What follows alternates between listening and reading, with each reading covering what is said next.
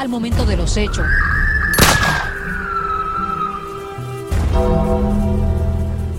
Tan pronto estos igual se mueran, entonces Son una injusticia, porque yo no maté a mi esposa, Kyle. Of the so-called Night Stalker, he's the sadistic killer wanted for a series of murders and rapes. Bienvenidos al podcast, al momento de...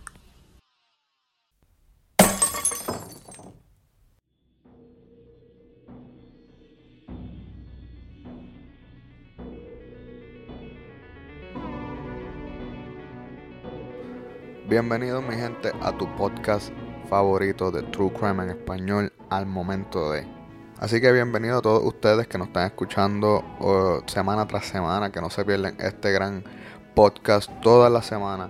Y si tú eres una de las personas que está escuchando este podcast por primera vez, pues eres más que bienvenido a quedarte. Simplemente te voy a pedir dos cosas bien, bien, bien sencillas. Primero, que le des subscribe donde lo estés escuchando, sea Apple Podcast, sea Stitcher, sea Castbox, sea Spotify, y de esa manera no te vas a perder ningún episodio cuando salgan todas las semanas. So, van a bajar automáticamente a tu teléfono. No tienes que ir al search, buscar el podcast y escuchar el episodio nuevo. Simplemente van a estar en el playlist esperando que tú entres y lo escuches como tú quieras. Lo otro que te voy a pedir es que nos des follow en la página de Instagram. Eso es lo segundo y último que te voy a pedir. Ahí te vas a enterar de todos los episodios que suben. Eh, vas a ver las fotos de, eh, de, los casos de los que yo hablo. Yo todo lo estoy subiendo a la página de Instagram. So, para que no te pierdas nada y estés bien informado y estemos en comunicación de la, y seas parte de la familia de criminólogos de este podcast. Dale follow o dale like, como se llame, a la página de Instagram de Al Momento de. Y así mismo al momento de. Más nada. Eh, hoy estoy de vuelta a Puerto Rico, en este caso que vamos a hablar este día. Eh, estoy de vuelta a Puerto Rico, ya cerré lo que fue, cerré y quiero decir que la pasé súper brutal haciendo investigaciones de temáticas del Día de las Brujas, del mes de las Brujas. Eh, la pasé brutal. Tengo todavía personas que me escribieron que me reí bien demente con lo que le está pasando. Una persona me dijo que, que esto sé que no tiene nada que ver, pero me dijo que, dice él, que estornudó una vez y que alguien le dijo salud cuando estornudó y que él jura que en la casa no había nadie. Yo me morí de la risa cuando leí eso. Eh, so, nada, mi gente, los que me están escribiendo eh, al DM de Facebook, ¿sabes? Yo los leo, Muchas gracias por, escribirme, me encanta estar en contacto con ustedes. También sepan que me pueden enviar cualquier tipo de historia que ustedes quieran que yo narre o que ustedes sepan. Eh, me la pueden contar, eh, me la pueden enviar a mi email. El email está en la descripción del podcast. Eh, eso es donde tú lo escuches, va a haber información del episodio y ahí está el email del podcast donde puedes escribir lo que tú quieras. Mi gente, quería decirle algo este, que me, me enorgullece bien brutal. Este, y pues yo siempre comparto estas cosas en el podcast porque yo siento que van de la mano. Y es que eh, me honra bien brutal decir que el cortometraje La Jaula de Nosotros ha vuelto a ser seleccionado para un festival latino. Y en esta ocasión, esa es mi ciudad favorita, la ciudad de los rascacielos, Nueva York. So, el cortometraje se va a estar presentando en Nueva York a eso en eso del mes de diciembre. So, eh, so está de más decir que voy a estar presente viendo otro cortometraje independiente eh, puertorriqueño siendo expuesto eh, en otra parte del mundo, lejos de Puerto Rico. Y eso a mí me honra bien brutal. Este, so nada, estoy bien contento con eso. Espero dejarles saber más sobre el cortometraje pero ganarme otra cosa, como me gané en, España. So, pero nada, yo les voy a dejar saber cualquier cosa que pase eh, referente a ese festival. El festival se llama Latino Film Market.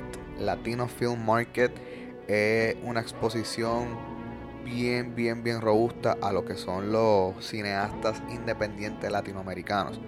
Eh, se han presentado lugares, se han presentado países como México, Argentina, República Dominicana y Puerto Rico. Eh, sigan la página de ellos también, que está súper, súper demente. Si ustedes tienen alguna eh, amor por, el cine, eh, por las cosas independientes. Yo creo que ellos apoyan también series, eh, web series, o sea, web de series web y apoyan también videos musicales. O si usted le mete algo de eso, no pierda tiempo y envíelo para allá. Este, solo quería dejarles saber eso a ustedes, mi gente, que ustedes, yo le cuento todo a ustedes, todo lo que pasa en, mi diario. eso es lo que está pasando. Pero, volviendo al caso de esta semana, era uno de los casos que yo quería hacer desde hace tiempo y no sabía nada del caso. Este, hasta que me puse a indagar, súper impresionante, súper, súper cabrón las cosas que aprendí de este caso. Este. Y de nuevo, ¿sabes? Me la pasé brutal eh, eh, haciéndolo el especial de, Halloween. Pero ya de vuelta a Puerto Rico, ya de vuelta a un caso súper que, que de verdad me dio mucho sentimiento. Hubo una parte en la escritura donde yo me senté y dije, anda para el carajo, esto de verdad pasó. Y me dio, me dio, me dio un, ¿sabes? Me encontré como que conmigo y dije, diablo, esto de verdad pasó, que maldita crueldad, ¿me entiendes? E, es, ese momento lo tuve durante la, redacción del episodio. Este, so, no vamos a hablar más nada, mi gente, y vamos a darle el caso de esta semana, que es un caso un poco corto, pero de verdad es, bien intenso, mano. Es, una cosa que, que, se merece un libro. Este caso se merece un libro. So, vamos a comenzar con el caso de esta semana, mi gente, pero antes, recuerden eh, buscar la gente bonita de Meraki en Facebook, darle like a tu orden de productos personalizados en Meraki en Facebook, camisa, llavero, taza, copa, lo que tú necesites, sticker en viniles. Hablando de stickers en viniles, ya mismo voy a hacer un giveaway de algunos stickers que tengo. Eh, pendiente a la página de Instagram para eso. Eh, sticker en vinile, lo que tú quieras. Meraki en Facebook para tu orden de productos personalizados. ¿Está bien? So, no vamos a hablar nada, no vamos a hablar más nada, mi gente, y vamos a darle al caso de esta semana.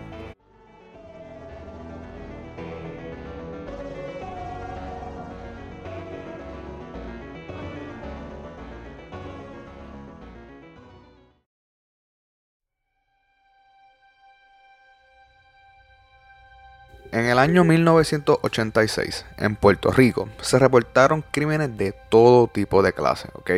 Crímenes de odio, lavado de dinero, accidentes laborales por negligencias patronales, o sea, empleados fueron electrocutados hasta la muerte, ¿ok? Y otros hasta sepultados vivos. Hubieron más de tres accidentes de aviones que terminaron siendo fatales, esto desde su lugar de origen, ¿ok? este año también se registró eh, que los residenciales públicos, el número incrementó de una manera absurda de asesinatos contra las mujeres.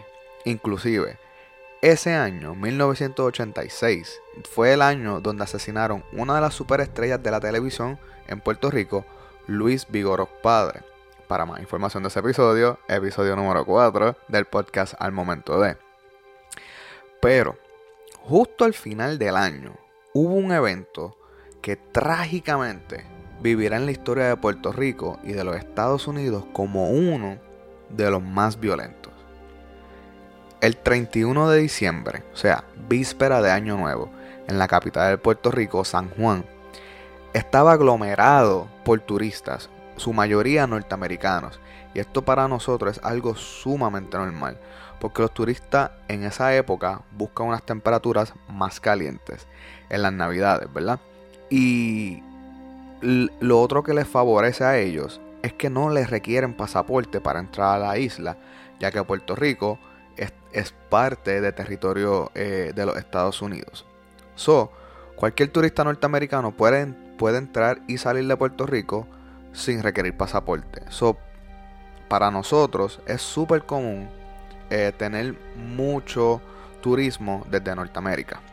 Lo que todos los turistas vinieron a buscar eh, en un tiempo de vacacional dentro del paraíso, pronto esto será transformado a un infierno, literalmente. Además de los climas tropicales de la isla, las navidades en Puerto Rico eh, es algo que yo les aseguro que son las más largas del mundo. Esto puede comenzar después del Día de Acción de Gracia o prácticamente a principios de noviembre, ¿ok? Y esas duran hasta las fiestas de la calle San Sebastián, que a mediados de enero O sea, eh, las navidades en Puerto Rico son las más largas, ¿ok? Yo sé que hay muchas personas que dicen que todos los latinos eh, somos bien, bien rumberos, nos encanta la fiesta. Esto es un ejemplo de eso. O sea, las navidades para nosotros, de nuevo, pueden comenzar ya a principios de noviembre y pueden durar hasta mediados de enero. Eh, esta estadía por el área turística de San Juan, esto incluye desde el área de Isla Verde hasta Condado y Viejo San Juan. So, para más de 500 personas, este comienzo será uno de los peores del año para ellos. En el corazón de Condado, esto es una calle que está llena de hoteles para las personas que no, no nos escuchan y nunca han ido a Puerto Rico, perdón, que no son de Puerto Rico y que nunca han ido. Esta calle está llena de hoteles y de viviendas lujosas que es más bien el centro turístico de San Juan. Eh, eh, es, llamado el Condado. En Condado queda uno de los hoteles que en su tiempo estaba en una sólida competencia con cualquier otro hotel.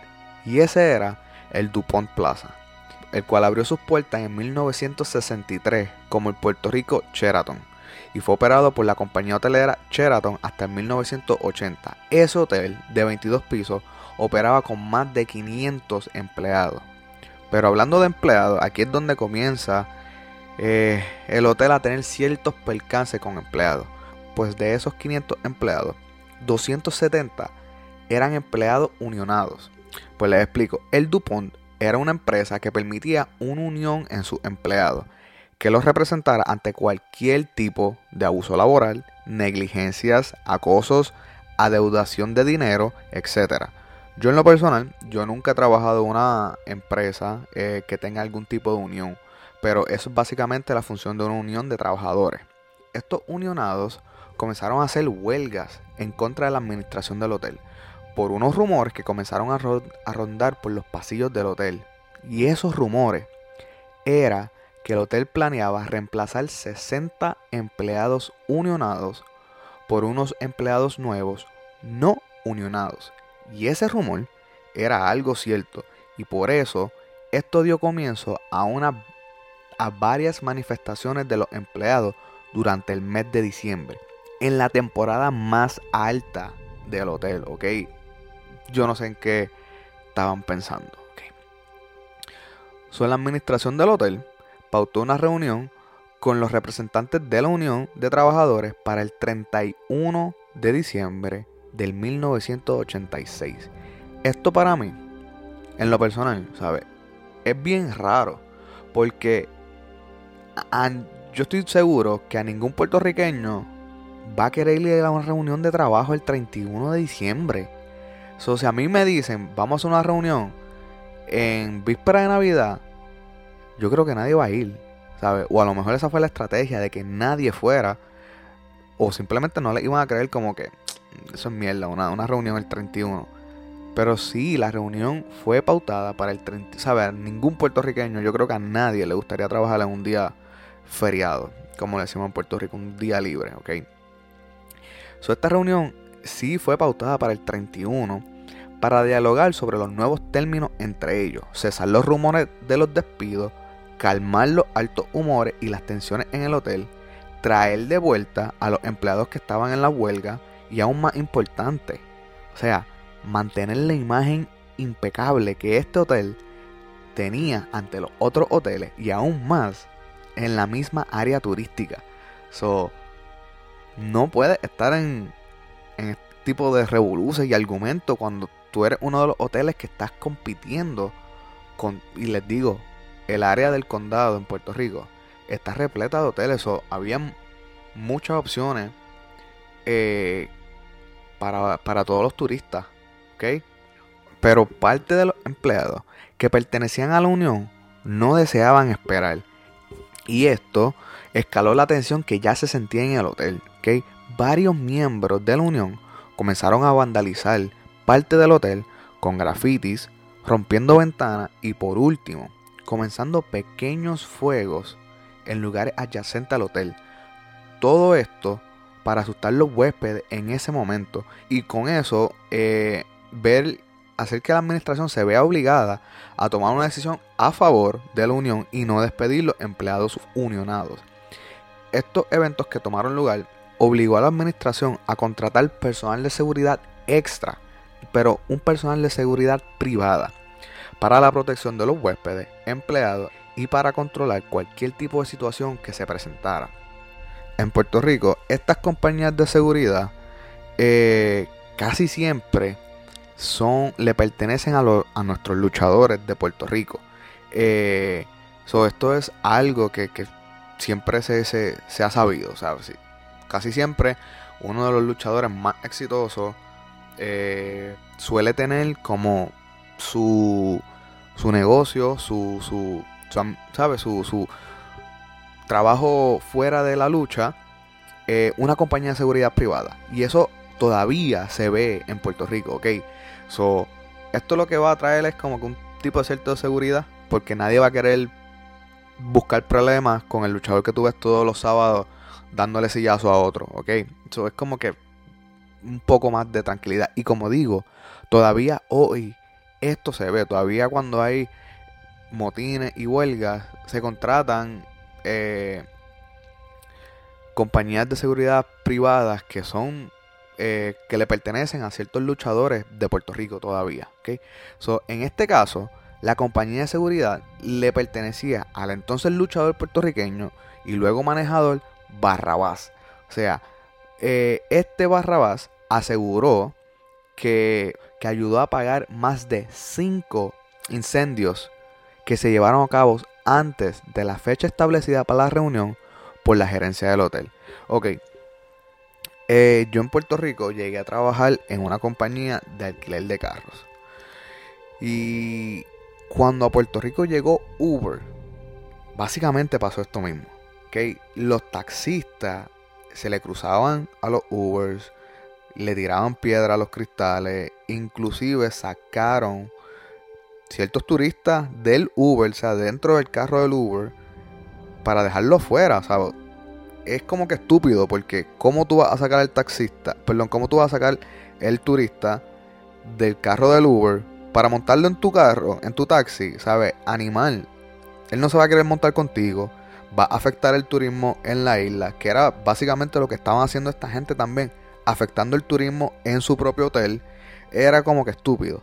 So, yo cuando trabajaba en esa compañía de, de Uber, perdón, de car rental, los taxistas venían y los turistas nos decían como que no, el taxista me dijo que no utilizara Uber y, ¿sabes? Es como que estúpido. O sea, este, esta pelea se ha visto por un montón de tiempo. Y no solo eso, cuando yo fui a España, eh, también un Uber me dijo lo mismo. Me dijo, mira, como que aquí está bien fuerte este, la, la pelea entre los Ubers y los taxistas. Y yo entiendo las leyes de los taxistas y entiendo su, su, su lado. Pero como que irse al lado violento, como que cabrón, no, no mejora las cosas. Es como que, de nuevo, va a sacar un turista que va a decir, ¿sabes qué? Ni el Uber ni el taxista, fuck Puerto Rico y no vuelvo. Y te jodiste tú también. Es como que estúpido, ¿sabes? Te cagaste en tu casa. No, no, no, no mejoraste nada, brother. So, yo vi esto en Puerto Rico trabajando para una, algo similar, que era una compañía de alquiler de carros para turistas. Lo vi en España hace como dos meses atrás, me lo dijo un Uber. Y me imagino que era exactamente lo que estaba pasando con esta gente eh, en ese momento. ¿okay?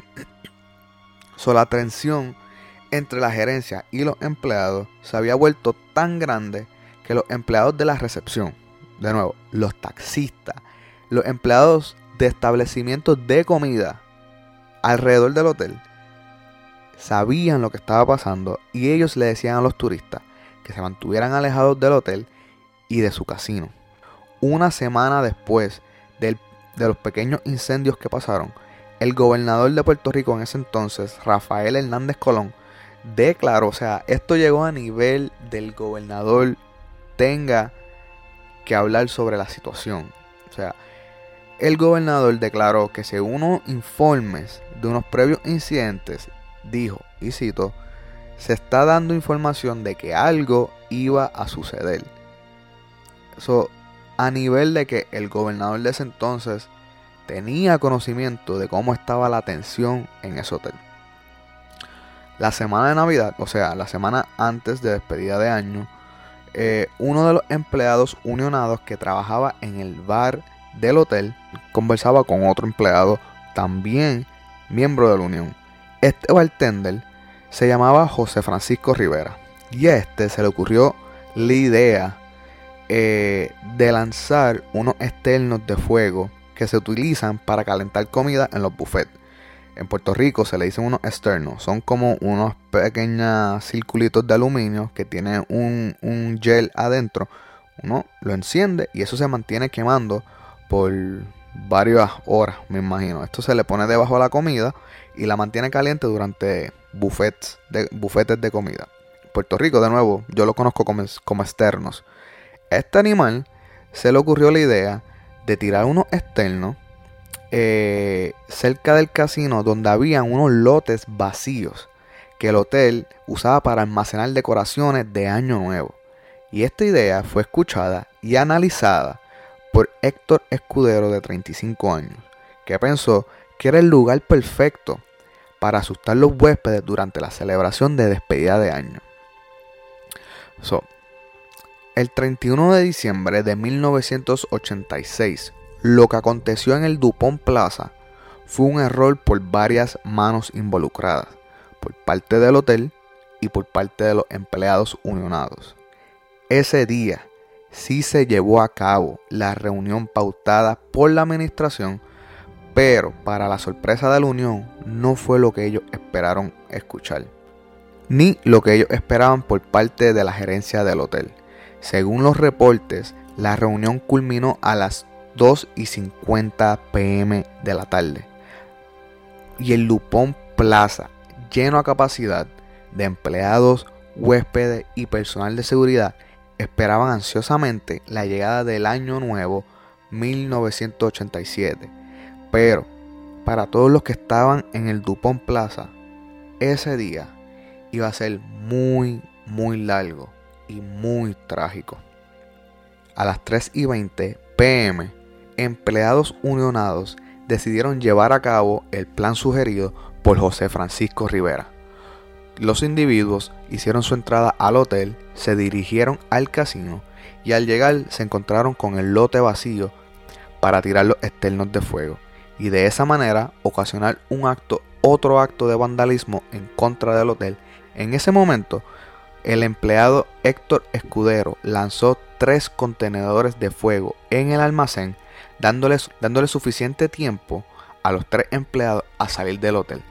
Pero para la sorpresa de ellos, que alegan que no tenían ningún conocimiento, que al lado de ese almacén se encontraba otro cuarto lleno, pero digo repleto de muebles, desde butacas, sillas, cortinas, etcétera decoraciones del salón de actividades que, sabían, que habían sido removidas para poner la decoración de despedida de año. Y a continuación, lo que sucedió desde las 3 y 20 en el Dupont Plaza.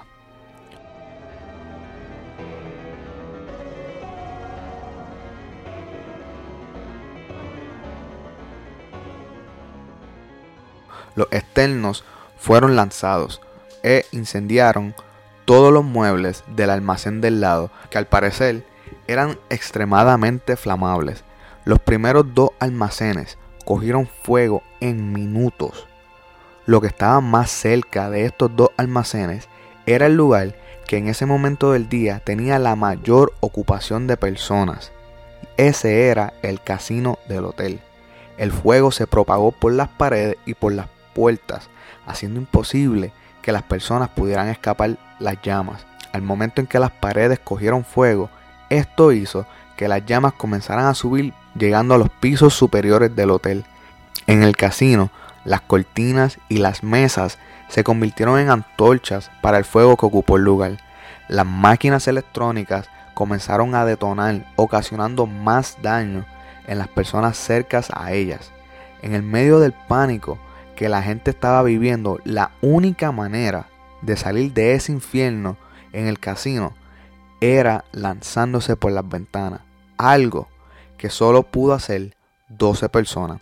Porque ese día en el casino del Dupont Plaza murieron calcinadas 84 personas que nunca pudieron salir simplemente del casino. El fuego continuó subiendo piso por piso del hotel y a las 3 y 30 la llamada de emergencia fue emitida a los sistemas de rescate, esto sin saber que su día estaba a punto de comenzar. Era imposible bajar y utilizar las salidas de emergencia porque el incendio se comenzó desde abajo. Los testigos cuentan que vieron el hotel que se cubrió por un humo blanco, luego un humo gris y, y la última capa, un humo negro que casi no permitía ver lo que estaba pasando. Esto quitó toda la visibilidad de lo que allí ocurría. Varios huéspedes comenzaron a subir al tope del hotel para escapar las llamas y el humo. Muchos de estos hicieron sogas improvisadas con las sábanas de dormir. Eh, otros utilizaron escaleras para poder subir por los balcones y poder llegar al tope y esperar algún tipo de ayuda.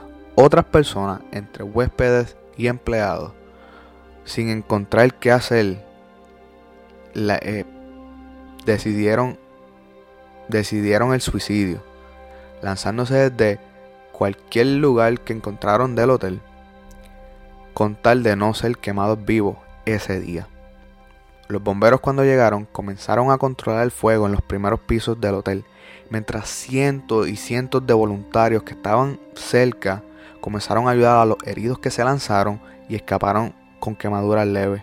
En medio del pánico, en el único, o sea, el único medio de rescate para todas las personas que estaban subiendo al, tope de, del hotel eh, fue aéreo por decenas de helicópteros inclusive helicópteros personales que recogían personas en el tope del hotel, bajaban, los dejaban en la playa y luego volvían a rescatar más personas. Esta misión de rescate y este infierno duró hasta la 1 a.m. del 1 de enero del 1987. Héctor Escudero, desde que salió de la reunión a las 2.50, le tomó 30 minutos tomar la decisión de provocar uno de los incendios más peligrosos y fatales. Las únicas personas que se salvaron de este infierno fueron los huéspedes. O sea, esto, esto para mí es lo más loco. Las únicas personas que estaban en el DuPont que se pudieron salvar fueron los que estaban en la piscina del hotel, en la playa detrás del hotel, o las personas que estaban por la avenida Ashford haciendo sus compras. Los que estaban laborando en el casino o en sus habitaciones sufrieron el peor recuerdo de sus vidas o simplemente un súper trágico final. So, hay un video en YouTube que me ayudó mucho a mí a hacer esta investigación. Eh, este rescate que se llevó a cabo literalmente fue estilo de película. El techo del Dupont no estaba preparado para ningún aterrizaje de nada. O sea, de nada. Eh, este techo era casi imposible para para que algo aterrizara y poder montar los, eh, y para poder llevar a cabo el rescate. Son muchos de estos eh, helicópteros simplemente se acercaban lo más que podían sin que las hélices le dieran a las paredes del Dupont y las personas brincaban. So, literalmente el rescate de muchas de estas personas era por parte del heroísmo de los de los rescatistas, los pilotos del helicóptero, y por simplemente su, instinto de sobrevivencia. So, cuando comencé a contarles lo que pasó, le dije que esto fue un error de ambas partes. Y ahora les voy a contar el por qué. Eh, y resulta que el año pasado, o sea, y resulta que en junio de 1985, el DuPont Plaza fue inspeccionado por el departamento de bomberos local y encontró que tenía una deficiencia en sus sistemas de seguridad, esto incluyendo mal funcionamiento del equipo y falta de planes de evacuación y emergencia. El sistema de rociadores contra incendios que nunca funcionó durante el evento no estaba automatizado, so, esto tenía que, que ser encendido manualmente. So, por negligencias del hotel y por un acto súper despiadado, lo hayan hecho eh, con toda voluntad o sin conocimiento, un total de 98 personas murieron en el segundo incendio más fatal en la historia de los Estados Unidos. Son los tres individuos se entregaron a la autoridad inmediatamente, si no me equivoco, inmediatamente después del incendio. Héctor Escudero, de 35 años, fue el hombre responsable de lanzar los externos de fuego. Este fue sentenciado a 75 años de cárcel, convicto por homicidio de primer grado. Eh, José Francisco Rivera, de 40 años, que fue el hombre de la idea, fue sentenciado a 99 años de cárcel por homicidio en segundo grado. La tercera persona que no se sabe si tuvo algo que ver, pero simplemente estuvo acompañando a todo esto. Este alegadamente no tuvo acción, pero fue sentenciado a 25 años de prisión por conspirar en el incendio. Luego del evento, eh, el Dupont Plaza cerró operaciones hasta julio del 1987 y hoy en día eh, está ahí todavía. Obviamente no se llama el Dupont Plaza, se llama el Marriott Stellaris eh, y sigue estando en el corazón de condado.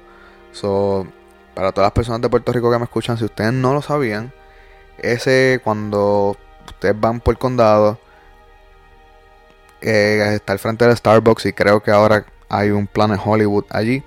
El Marriott Stellari, ese era el antiguo DuPont Plaza.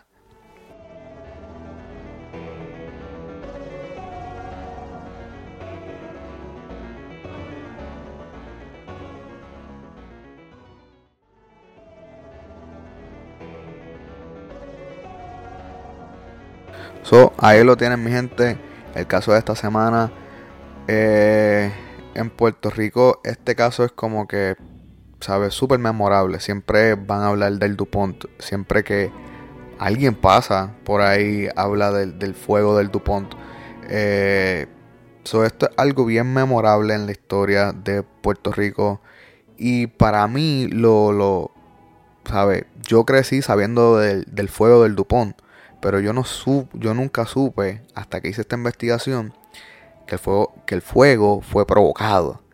Y que, ¿sabes? Cuando yo empecé a investigar, que yo leí la palabra arson, incendio en inglés, yo dije, anda para el carajo. ¿Sabes? Porque arson eh, es cuando es intencionado. Ese, ese es el significado de la palabra arson en inglés, un fuego intencionado. Yo dije, anda para el carajo.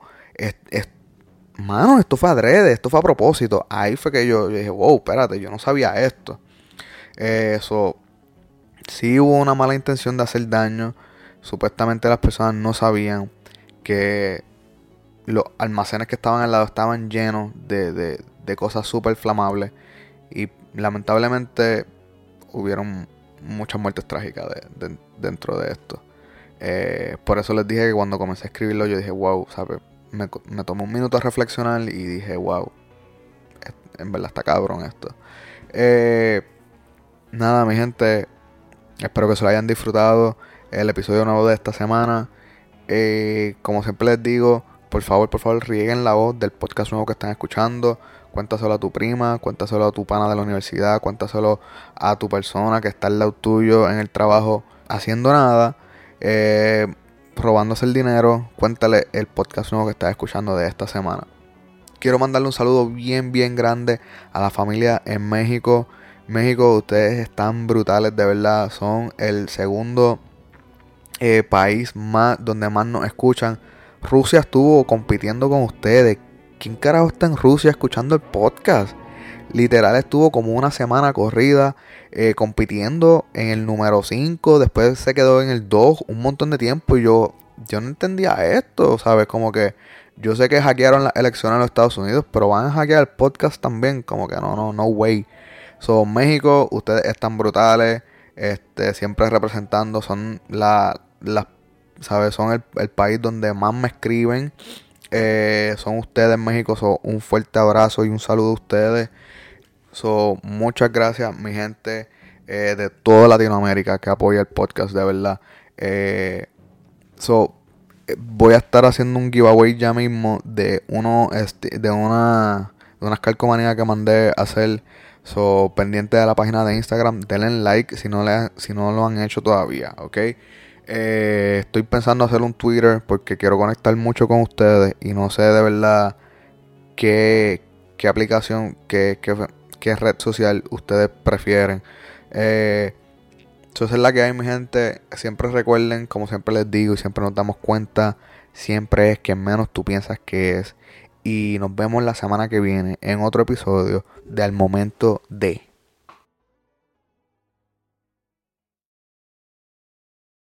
Oliver, tengo que grabar.